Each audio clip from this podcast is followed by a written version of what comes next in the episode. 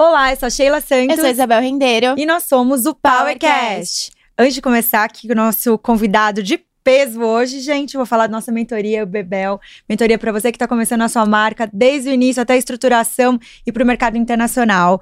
Tem aqui no link, vocês podem clicar e já ir direto para nossa aula. gente. Tem presencial e online. É isso aí, gente. E Quem eu é vou nosso apresentar entrevistado? o nosso convidado, eu vou ter que ler, né? Porque tem bastante coisa. O entrevistado de hoje é graduado em Engenharia Civil pela Universidade de São Paulo, tem especializações em Finanças pela FGV, em Private Equity e Estratégia pela Harvard Business School e em Opções de Gestão pelo INSEAD. Ele é sócio, CEO e fundador da Kinea Investimentos, uma das principais gestoras independentes de fundos de investimentos do Brasil, com 60 bi de ativos sob gestão. Bem-vindo ao PowerCast, Márcio Verri. Obrigada por ter aceitado o nosso convite. Obrigada. Nossa, gente, tô até emocionada aqui, É, viu, Isabel? então, de que peso, que gente tá- responsabilidade Teve que estudar hoje. muito pra fazer hoje essa entrevista, gente. Não, e na colinha aqui ele já tava dando umas colinhas desde os 16 anos. Pois eu falei, é. meu Deus, gente, mas vambora. Márcio, conta pra gente, como você começou sua carreira? Bom, eu eu estudei num colégio e daí entrei na faculdade, eu era bom de exatas e daí aqueles testes vocacionais, o que que você vai fazer? Não, faz engenharia, se é bom de exatas, faz engenharia. E eu fui lá e prestei engenharia meio sem saber se eu ia passar, eu tinha estudado num colégio que nem era tão forte, acabei entrando na, na Poli, acabei entrando com 16 anos, fiz a faculdade nerd. por... É, então. Super nerd, é boa. Eu nem era tão nerd assim, tipo assim. São Piora a situação, gente, dele piora a nossa situação. Não, é verdade, anos 80 não, assim. É que o meu objetivo sempre foi assim, passar e me divertir. E assim, deu certo. Eu também queria passar e me divertir, mas não foi na USP. tipo, eu só tentei. Daí eu acabei a faculdade de engenharia, tinha estagiado três anos em engenharia civil.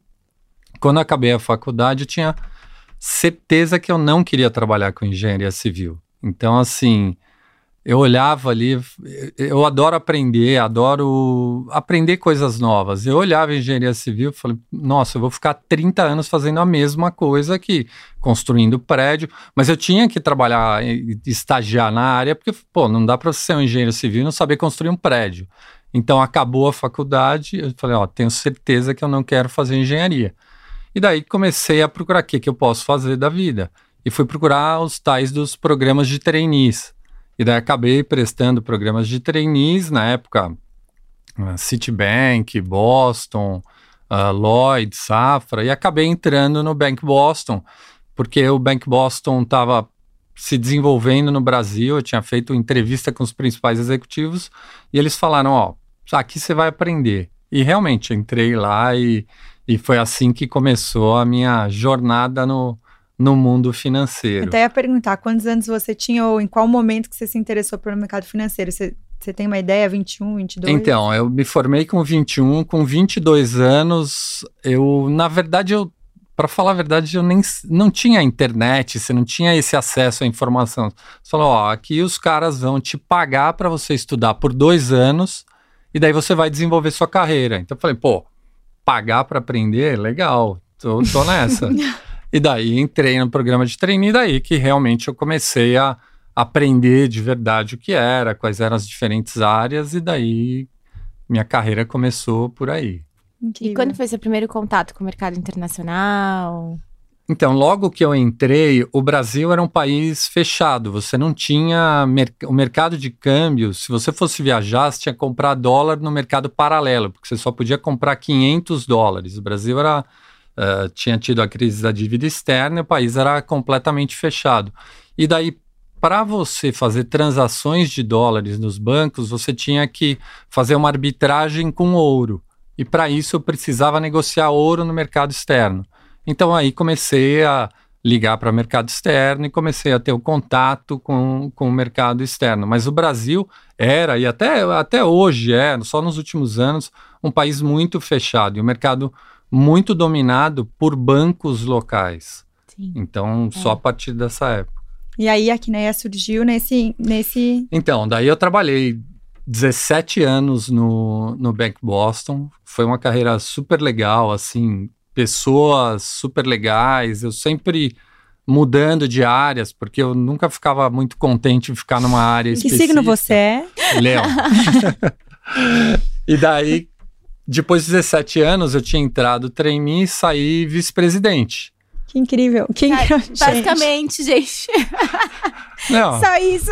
Olha, você sabe, Márcio, que o nosso podcast é para inspirar as pessoas que estão começando a empreender, as pessoas que estão começando no mundo, ou isso independente da idade, né? Porque eu Lógico. acho que a gente pode aprender e começar até, né, até a gente decidir que isso faz sentido pra gente.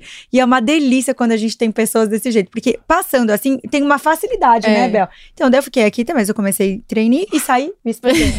é incrível, incrível. não é uma jornada. Lógico, você tem que quebrar as pedras, mas o filme Sim. fica bonito. Olha e bonito. fala, Foram nossa, que 17 lindo. anos também. Foram né? 17, é uma vida. Exatamente. Uma vida. E daí o Itaú comprou as operações do Bank Boston no Brasil.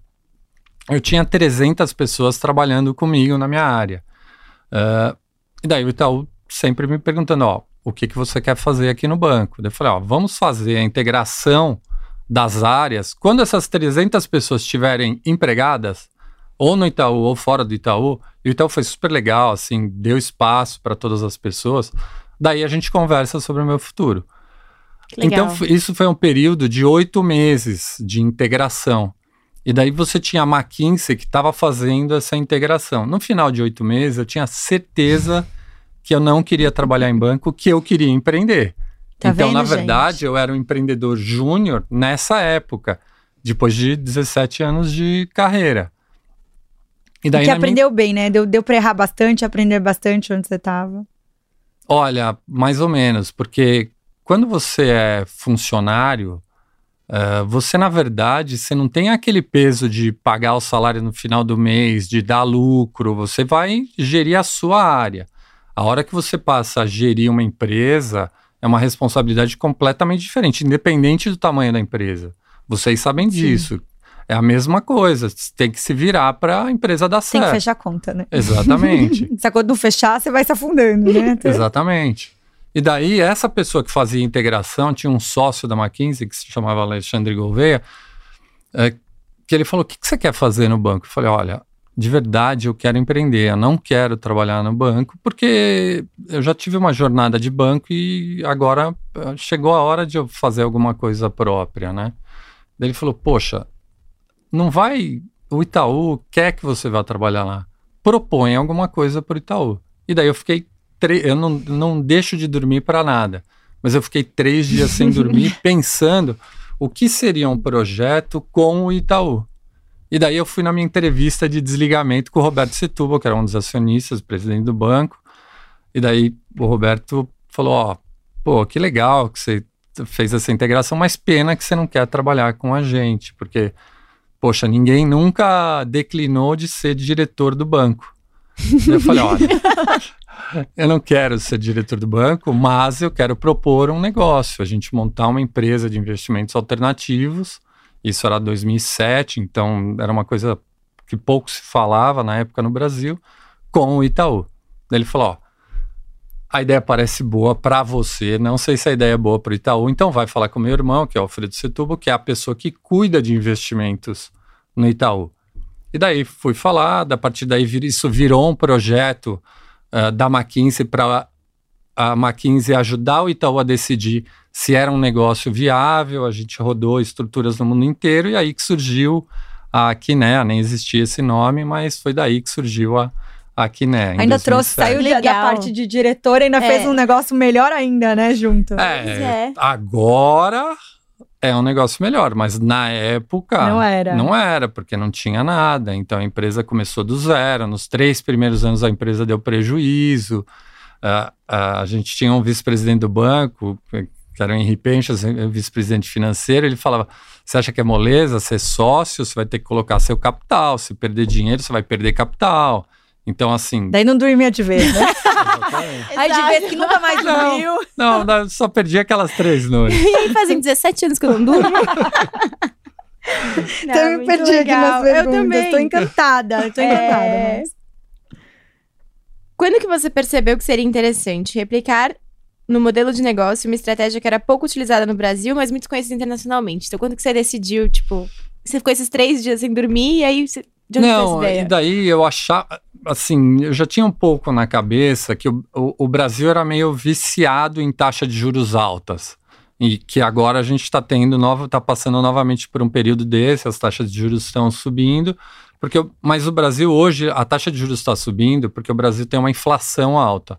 Na época o Brasil não tinha reserva, então para o país não quebrar precisava ter juros muito altos. Então todos os investimentos eram focados no curto prazo, hum. sempre em prazo super curto. Eu falava, pô, isso não é legal para aposentadoria, para você gerir um patrimônio, para você Uh, lá fora era super comum você ter estratégias de longo prazo. Eu falei, algum dia esse país vai virar um país de decente. Pessoas, de pessoas que pensam, né? Exatamente, no... no longo prazo. Então, daí que surgiu a ideia e daí que começou.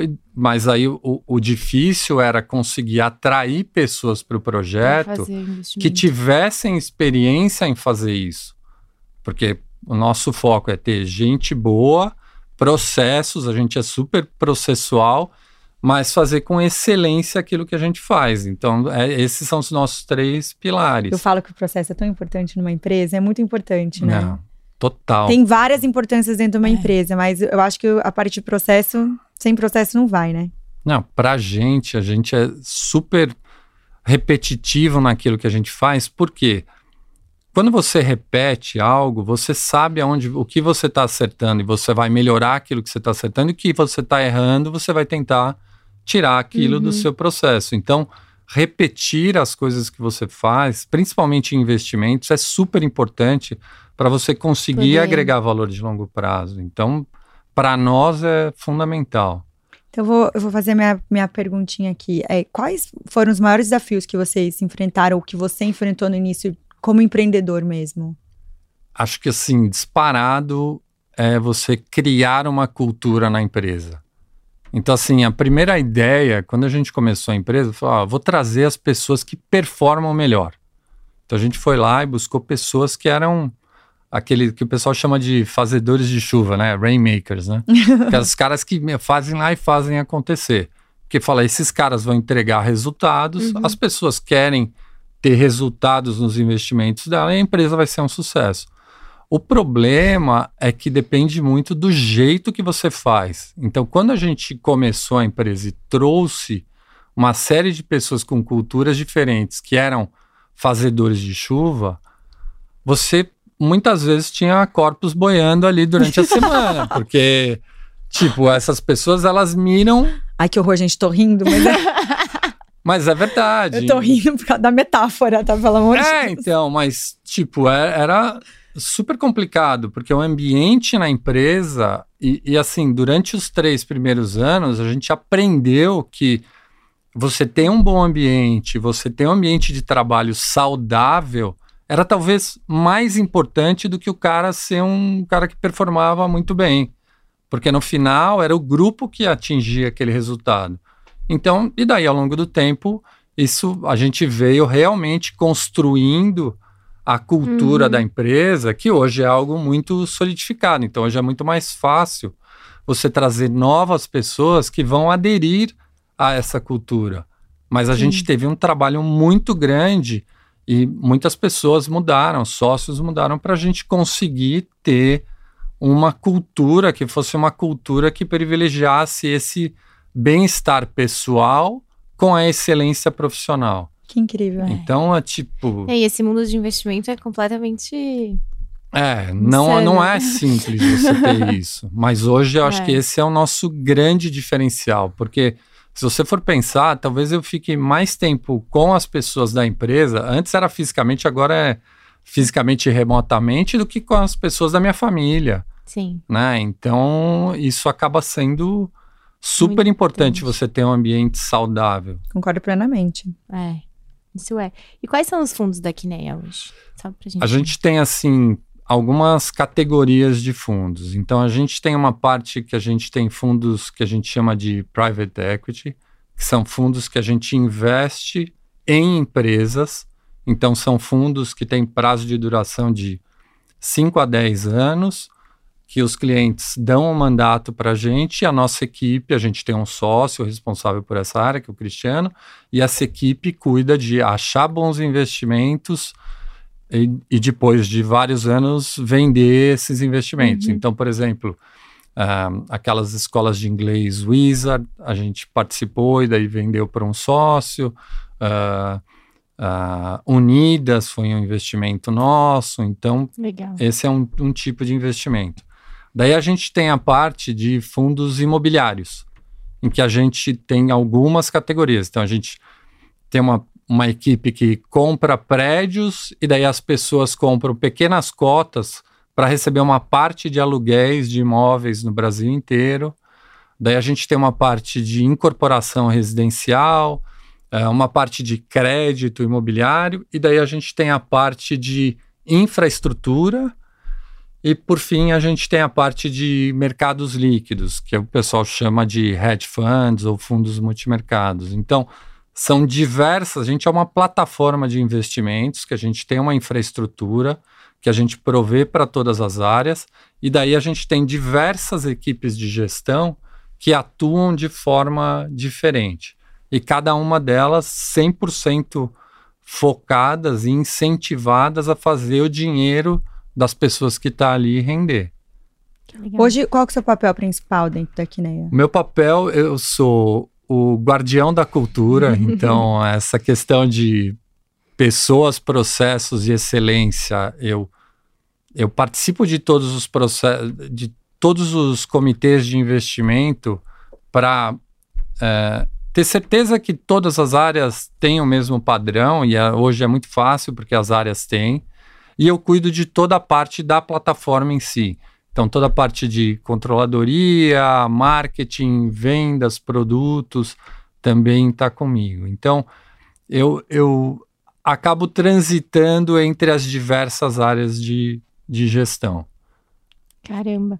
E qual que você diria que são os maiores desafios? Porque você acaba, né, principalmente essa parte de cultura, é muito difícil, né? Você aprendeu, você... Como que foi isso, assim? Ah, eu... Aprendi eu, na raça. é, então, eu, eu, eu acho que, assim, eu, eu adoro podcast, eu ouço podcast há 20 anos, assim, e eu gosto muito de ouvir e, e, e entender o que as pessoas estão achando e tentar aplicar. Eu acho que nosso maior desafio nos últimos anos foi que a gente teve uma mudança de perfil de pessoas que a gente trabalha. Então, antes a gente tinha um foco muito grande em profissionais de investimento. Então, eram aquelas pessoas que é, só entendiam de investimento e que tinham feito economia ou engenharia. Nos últimos anos, a gente fez uma mudança muito grande para pessoas que entendem de investimento, mas de tecnologia. Nossa, a gente falou sobre isso esses dias, É. né? Eu achei o máximo isso também, porque, por- a- acho que a tecnologia hoje em dia tá, tá não só em alta, mas não tem. Exatamente. Não tem. Bom trabalho, gente, esse, viu? É Não, verdade, perfeito. não tem, não tem. Então, hoje, por exemplo, os nossos programas de estágio, os estagiários, antigamente minha mãe falava, ó, você precisa saber inglês, né? Então, quem não soubesse inglês não sabia nada.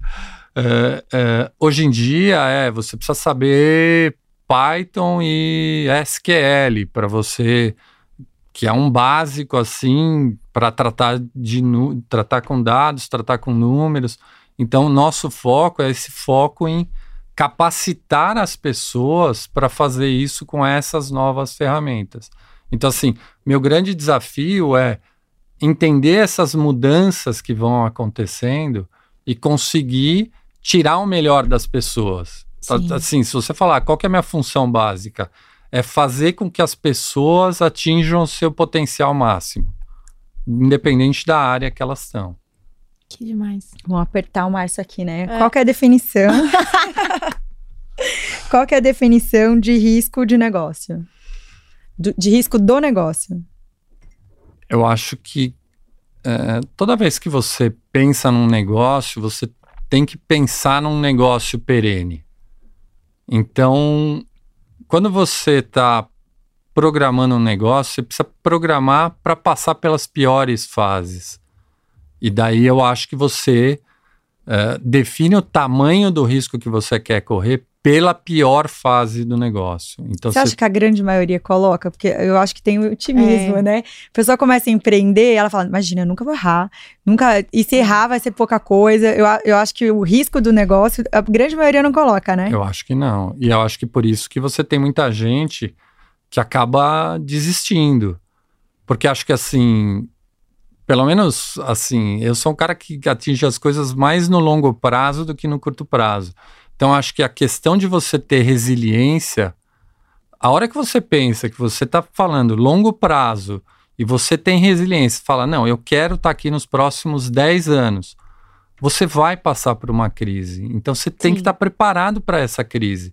E se você passar, você vai sair muito mais forte no dia seguinte. Então, eh, e negócios, eh, vocês são empresárias, eh, você vai ao longo do tempo, o que a gente tinha imaginado que seria a empresa lá atrás, não é nada do que Completamente diferente. é muito parecido, mas teve várias áreas que cresceram muito mais do que a gente imaginava e algumas que não cresceram tanto. Então você precisa estar preparado para aproveitar as oportunidades que aparecem. Olha quanta dica, gente. Até eu tô aqui, adoro uma aula. Tá, tá anotando, né, Isabel? Tá anotando.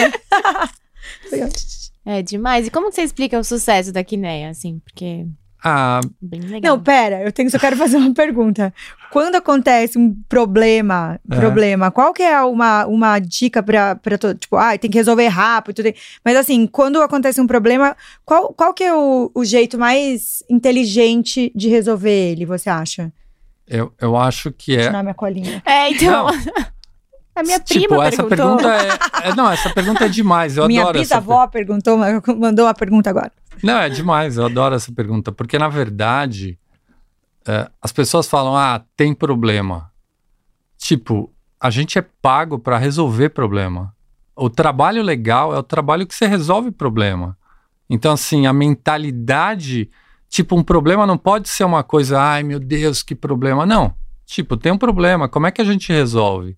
Então, acho que você virar rápido e falar, faz parte da estratégia você resolver problemas. E às vezes, quando você resolve um problema muito bem, você acha uma solução que vai te fazer ter sucesso com aquilo. Então, assim, toda hora acontece problema ali com a gente, e a gente está o tempo inteiro resolvendo problema. Mas é, não, eu gostaria de não ter nenhum problema, mas faz parte do job e é legal você resolver problema. Então, assim, eu vejo várias pessoas que ficam ah, ah, assim atoladas porque tem um problema. Para mim faz parte do nosso negócio. Acho que é ah, você resolver problemas e quanto mais rápido você passar e, e deixar para trás, mais rápido você vai conseguir atingir o sucesso.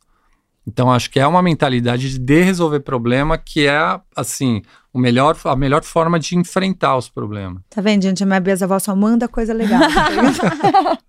É, mas uma coisa já liga na outra, né? Então, como que você explicaria o sucesso da Quineia? Ah, eu acho que o sucesso está em a gente buscar excelência naquilo que a gente faz. Então, ah, as pessoas que estão lá estão 100% dedicadas a fazer dinheiro, a fazer a gestão do dinheiro, que é o bem mais precioso depois de, das pessoas, que as pessoas têm. Quando uma pessoa está investindo lá, ela está investindo para ter uma aposentadoria melhor. E acho que a gente ter conseguido reunir um grupo de pessoas que pensa dessa forma foi a, a forma da gente. A gente já teve altos, baixos, a gente já teve. A gente já chegou a ter 70 bilhões de patrimônio, hoje a gente tem 60. Mas a nossa. E, e- e isso é normal. Você tem um. eh, mas a mentalidade de fazer bem feito e fazer pensando no longo prazo, eu acho que é o que nos diferencia de vários outros players. que incrível. É, eu queria perguntar qual que é a relação entre inflação e investimento. Essa é uma pergunta excelente também, porque no Brasil, quando as pessoas pensam em investimento, elas pensam na, no CDI ou na taxa Selic, Boa Que a- dica, hein, gente, agora. que é a taxa básica de juros. Mas, na verdade, a única coisa que importa é você proteger o seu patrimônio da inflação eh, no longo prazo e conseguir apreciar esse patrimônio ao longo do tempo. Então, toda vez que você, por exemplo, agora você tem uma inflação muito alta, uh, o governo está tendo que subir os juros básicos, então você tem uma oportunidade de investir para longo prazo em taxas indexadas à inflação muito altas. Então você pode investir o seu capital a inflação mais 5,5%, 6% ao ano. Isso é, isso é muita coisa. Você, o seu capital vai estar tá rendendo 5,5% mais a proteção da inflação. Então, ao longo do tempo, a inflação faz com que você acaba, acabe tendo a oportunidade de proteger o seu patrimônio por um prazo mais longo. Eu então, vou fazer uma, uma, pergunta pessoal. A grande maioria gosta de investir em CDI, nesses investimentos que são mais seguros, né? Então, meu ponto de vista, né? Que não entendo da parte interna. Perfeito. É, mas... Qual seria, sei lá, umas duas dicas que você daria para as pessoas que estão aqui ouvindo, escutando, de bons investimentos que não têm grandes riscos e que dão mais, dão mais rentabilidade? Baixo risco, alta rentabilidade. Só. Então, é, é, a primeira questão é: CDI, para mim, não é baixo risco. Porque, na verdade, o baixo risco é você proteger da inflação, mas as pessoas não pensam assim e as pessoas não vendem assim. Então, assim, uh, por exemplo, nós temos um fundo que é o nosso fundo de maior sucesso, é o maior fundo imobiliário hoje da, da Bolsa Brasileira, que chama Kinea Índice de Preços que é um fundo que ele investe em títulos de crédito ligados ao mercado imobiliário e ele paga aí uma taxa de inflação mais 6,5, 7 ao ano e todo mês cai na sua conta esse rendimento. Eu acho que esse é um investimento bárbaro. E qual que é o valor mínimo de uma pessoa investir num fundo imobiliário? Ela consegue com mil reais comprar uma, uma cota do fundo na bolsa. é, então, assim, eu acho que é, é, super importante. E a vantagem é o seguinte: esse rendimento ele não tem imposto de renda. Então, quando você hum. compara esse investimento com o investimento que, que, que rende CDI, que é conservador, na verdade, você acaba. Você está correndo alguns riscos, você está correndo risco de crédito, mas na verdade você vai acumular uma rentabilidade muito maior em outros investimentos. E quando coloca esse dinheiro, tem que uhum. tirar, consegue tirar na hora que quiser ou tem que deixar lá 12 então, meses, é 6 meses? Excelente pergunta. Não, você pode tirar no dia seguinte. Investidor, brincadeira. É. O problema é o seguinte: você não pede resgate desse fundo, você vai vender a cota no mercado secundário. Então, se você ah. comprou a cota a 100 e por algum motivo as pessoas ficaram mais nervosas e a cota está 99, você vai ter perdido esse 1. Então, essa é, um, é, é uma dinâmica diferente, mas só isso faz com que a gente consiga investir o dinheiro no longo prazo e ter essa rentabilidade maior. Então você sugere pelo menos 12 meses deixar o dinheiro. Ah, aí. sim. E, outro, colocou lá, esquece, né? É. outra modalidade de fundo que a gente gosta muito são os fundos multimercados. Então a gente tem lá uma equipe de 30 pessoas que estão lá o tempo inteiro comprando dólar, vendendo dólar, investindo em uh, uh, títulos de longo prazo, comprando moedas e gerando retornos adicionais. Quando você olha o retorno adicional que essa equipe gera, é muito superior ao CDI. Só que é a mesma coisa, você tem que deixar por um prazo longo para você conseguir ter esse tipo de rentabilidade. Vamos deixar o Márcio ficar aqui cinco horas de podcast comigo com Aí você, a gente né? já faz uma colinha, sai daqui investindo Ah, tá bom. Eu queria saber que a minha outra prima... e como que a gente seleciona fundos de investimento no meio de crise? Essa é uma boa questão. Primeiro, uh, eu acho que, assim, hoje você tem essa figura de assessores de investimento, que são pessoas especializadas. A quantidade de fundos de investimento hoje é absurda, assim, diversas gestoras, diversas modalidades. Então, o importante é as pessoas terem alguém que assessore e faça esse trabalho de olhar o perfil de risco. Eu posso falar para você, ó, uh, Isabel, investe aqui nesse fundo por 12 meses, só que daí o fundo, no meio da crise, perdeu 6%. Você fala, ó, eu não aguento, desculpa, eu vou sair porque eu preciso de liquidez agora uh, para fazer uma, alguma outra coisa com o meu dinheiro. Então, assim, eu acho que é muito importante pegar é, assessores para ajudarem você a fazer essa escolha.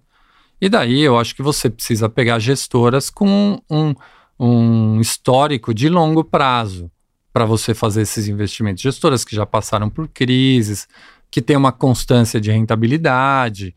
Então, assim, eu, eu prefiro esse conservadorismo a ficar fazendo muita pirotecnia.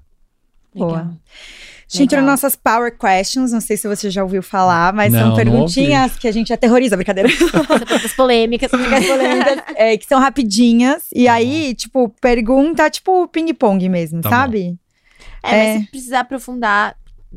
Que eu tô vendo aqui que tem umas coisas. Pode aprofundar um pouquinho. Bel querendo saber, né? Se você quiser aprofundar melhor. Se você explicar. Vamos lá. É, por que os fundos morrem? Porque os fundos morrem? Essa é uma excelente pergunta. Porque, Pode aprofundar. não, eu vou aprofundar porque isso é um dos pilares que a gente tem. Muitas vezes, essa história de você ficar. Você vê, ah, tal fundo é muito bom, tal fundo é muito bom. E você muitas vezes tem equipes que não estão focadas no longo prazo. Então, assim como um negócio ele precisa ter o longo prazo, você precisa ter equipes de gestão. Então, você fundos morrem porque as pessoas, os gestores saem ou as estratégias eram ruins. Então, morrem porque você não pensou no longo prazo. Acho super importante porque ah, ah, na verdade, o fundo não é para morrer. Se ele bem pensado, ele tem que durar um período muito grande. É comum o fundo morrer? É super comum. Fiquei tipo. Então, quando você olha a, a indústria e eh, esse índice de hedge funds, ele é composto por vários fundos que já morreram. caramba. Então, quando você olha a rentabilidade final, as pessoas não contam que eles estavam numa gestora, que essa gestora fechou, que era a gestora da moda e depois fechou. Então, é normal. Que coisa. Eu, eu fiz uma pergunta fora, né? Vamos lá. Fundos multimercado. Vale a pena investir? Vale muito. É, essas são essas questões de você ter uma equipe lá que está fazendo escolhas, ah, escolhas para longo prazo e, e tentando achar oportunidades eh, e gerando retorno adicional. Vale muito. Fundos para investir fora do Brasil. Fundos para investir fora do Brasil, na minha visão, tem que ser fundos de mais longo prazo. Então, assim, eu gosto de estratégias que diversificam. Então, se você vai para fora do Brasil, você tem que pegar um risco que não é Brasil. Tem muita gente que vai para fora do Brasil, só que pega fundos que investem no Brasil. Então, tem que ser fundos para você diversificar essa rentabilidade. Legal. Renda fixa, por que investir? Principalmente agora é um bom momento porque você tem a taxa de juros muito alta, então agora você tem uma renda fixa que ela rende acima da inflação. Então é um bom Ah. momento para você investir em renda fixa. Tá cheia de dica boa O aqui que hoje, que hein, é? gente? Ai, vou fazer só mais uma pergunta fora. O que, que é esse negócio, tipo, desses bancos que você deixa o dinheiro lá na conta e ele vai rendendo? Isso é, isso, isso é o que? É tipo CD? É tipo coisas? Não é pegadinha, porque Porque bem. na verdade, o que acontece? Você deixa na conta, ele rende, só que a rentabilidade é muito baixa. Então, o ideal é você deixar o mínimo de dinheiro possível na conta, não ficar devedor na sua conta nunca, se possível. Mas né? às vezes acontece. Mas, tipo, tentar não ficar, porque custa muito caro. E, e a rentabilidade que é paga nessas aplicações em conta corrente é muito baixa. Tá. Então não vale a pena, assim. Só, lógico, aquele saldo que teve que ficar, tudo bem, mas o ideal é não deixar saldo na conta. É, quais são os melhores gestores de fundo de investimento do país?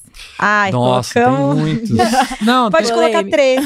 É, então, não, Pode é que, colocar dez. é que cada categoria, cada categoria que a gente atua sempre é a Kinea e mais alguns. Tá vendo, gente? Então, por exemplo, em Private Equity tem a Kinea, tem a 20 e o Pátria. Em multimercados tem a Kinea, tem a Capitalo e a Verde. Em Real Estate tem a Kinea, a Capitânia. Então, cada... Que nem tá em tudo também, né? Lógico, sempre. É. Adoro. Respondido.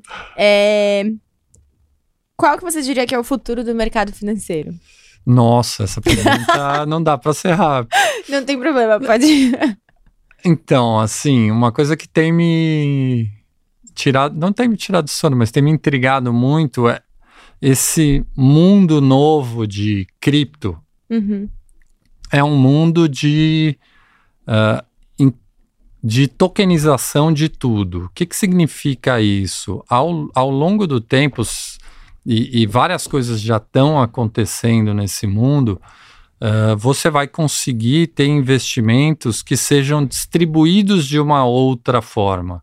Então, acho que isso não é para agora, não é para os próximos cinco anos, mas eu acredito que esse novo mercado de, de criptos, de tokenização, mesmo dos investimentos já existentes, eu não estou falando aqui de moedas, de Bitcoin, não sei se, se isso vai ser um sucesso ou não, mas eu acho que a forma de você fazer, ela vai mudar no mercado financeiro.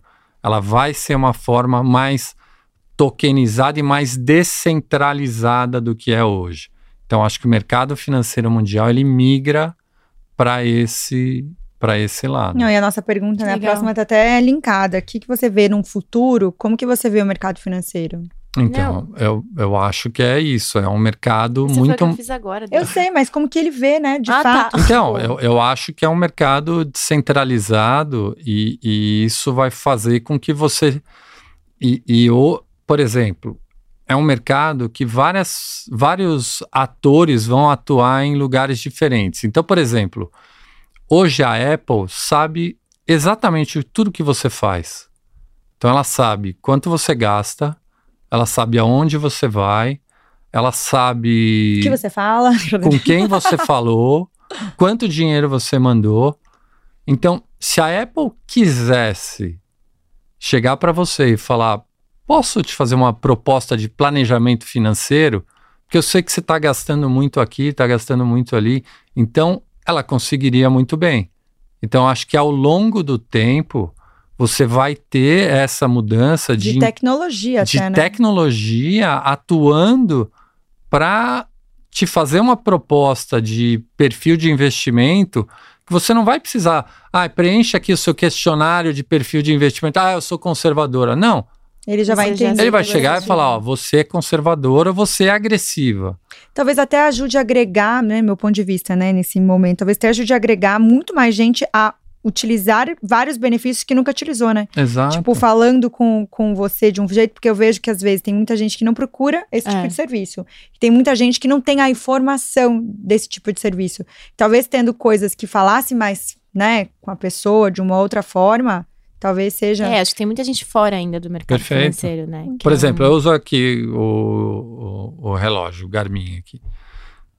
Quando eu vou fazer um seguro de vida, por exemplo, o meu seguro de vida é o mesmo de uma outra pessoa da minha idade com as mesmas características. Só que se o cara usasse a toda a informação que ele tem, ele sabe quantas vezes eu faço exercício, qual é a minha pulsação, talvez o preço do seguro seria diferente para mim do que para uma outra pessoa.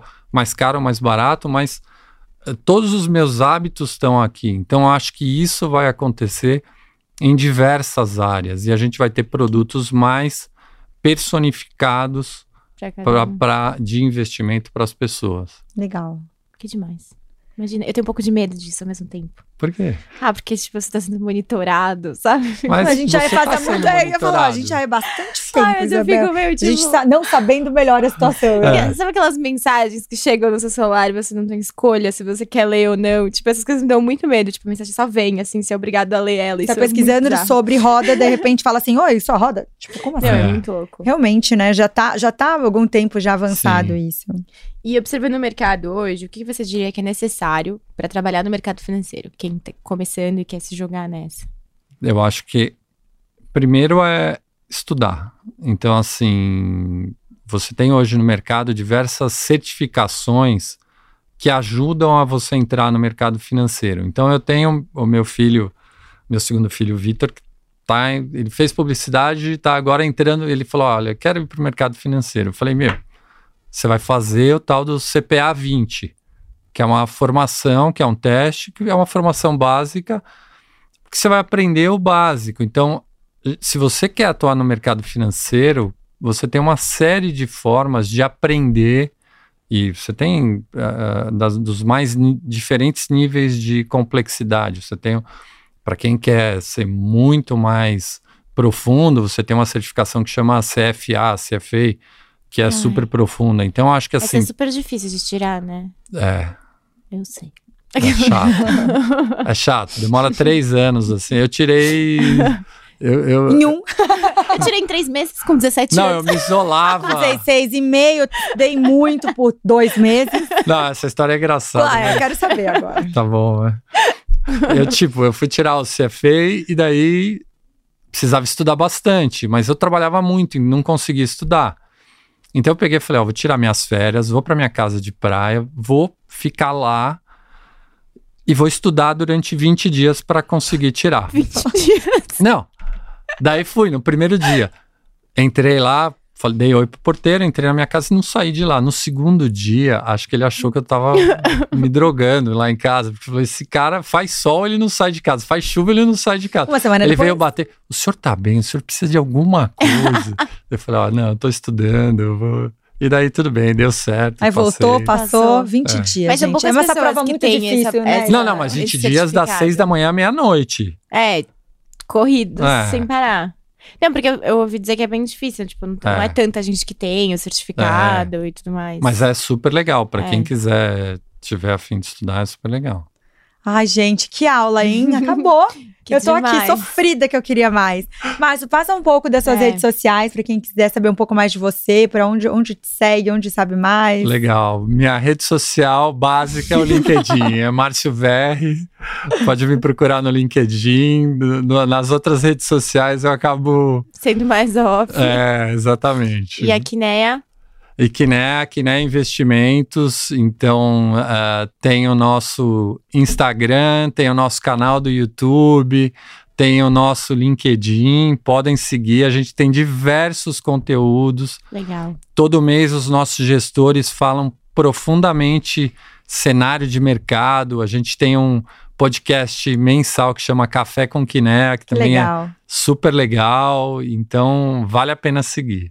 Eba, Legal, obrigada, bacana. Márcio, a gente Imagina. amou. Obrigada, E viu? vocês que estão assistindo, ouvindo a gente, se inscrevam em nosso canal. Inscreve no canal. Compartilhem com todos os amigos, escutem bastante que o podcast tá incrível. Obrigada, gente. Obrigada, gente. Tchau.